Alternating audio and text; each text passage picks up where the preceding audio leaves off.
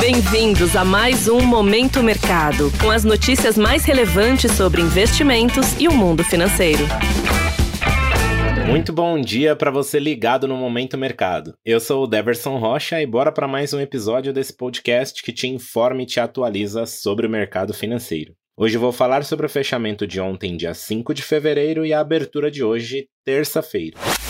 Cenário internacional. No mercado internacional, crescem as expectativas de que o Federal Reserve, o Banco Central Americano, vai ser mais cauteloso com a redução da taxa de juros em meio a novos dados fortes da economia americana e também pela repercussão às falas do presidente Jeremy Powell na noite de domingo, onde disse que será pouco provável uma redução da taxa em março. Em Nova York, os índices fecharam em baixa diante de perspectivas de juros resistentes e a queda de quase 4% do McDonald's após balanço. Diante deste cenário, o índice Dow Jones caiu 0,71%, o S&P 500 cedeu 0,32%, enquanto o Nasdaq teve queda de 0,20%. Os retornos dos treasuries, os títulos públicos americanos, subiram e o dólar se fortaleceu. O índice DXY, que mede a variação do dólar frente a uma cesta de seis moedas fortes, fechou em alta de 0,5%. Nas commodities, o petróleo contornou os ganhos do dólar para fechar o dia no azul diante de tensões no Mar Vermelho e problemas no canal do Panamá.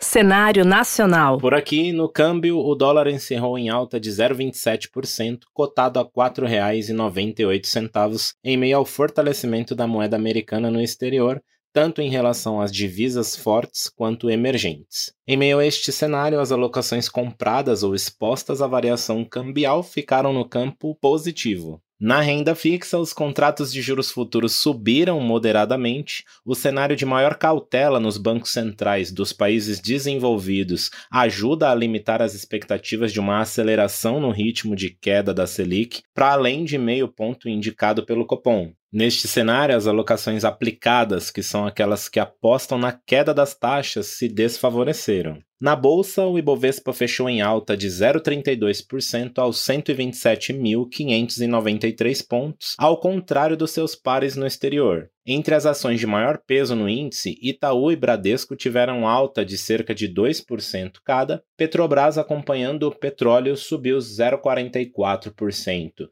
Nas preferenciais, mas nas ordinárias perdeu força durante o dia e fechou no 0 a 0. Vale, por sua vez, seguiu em queda de 0,86% em um dia misto para o setor metálico. Na ponta negativa do índice, destaque para Soma, Cogna Azul e Arezo, caindo cerca de 6% cada. Arezo e Soma confirmaram a fusão e levaram os investidores a realizarem os ganhos recentes, que contribuiu com a queda dos papéis. No lado positivo, além das ações do Bradesco e do Itaú, destaque também para VEG, JBS e Ultrapar, subindo cerca de 2% cada. Desta forma, posições de investimentos compradas no principal índice da Bolsa Brasileira foram favorecidas.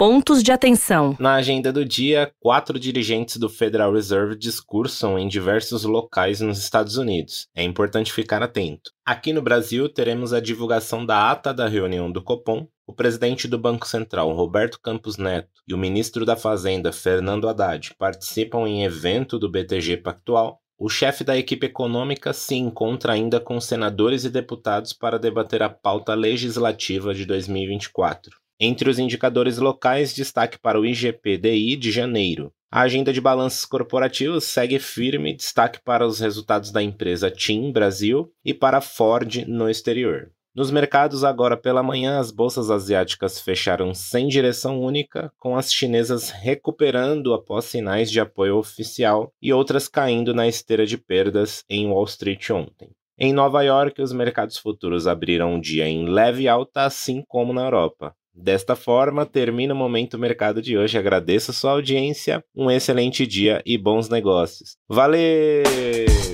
Você ouviu Momento Mercado com o Bradesco. Sua atualização diária sobre cenário e investimentos.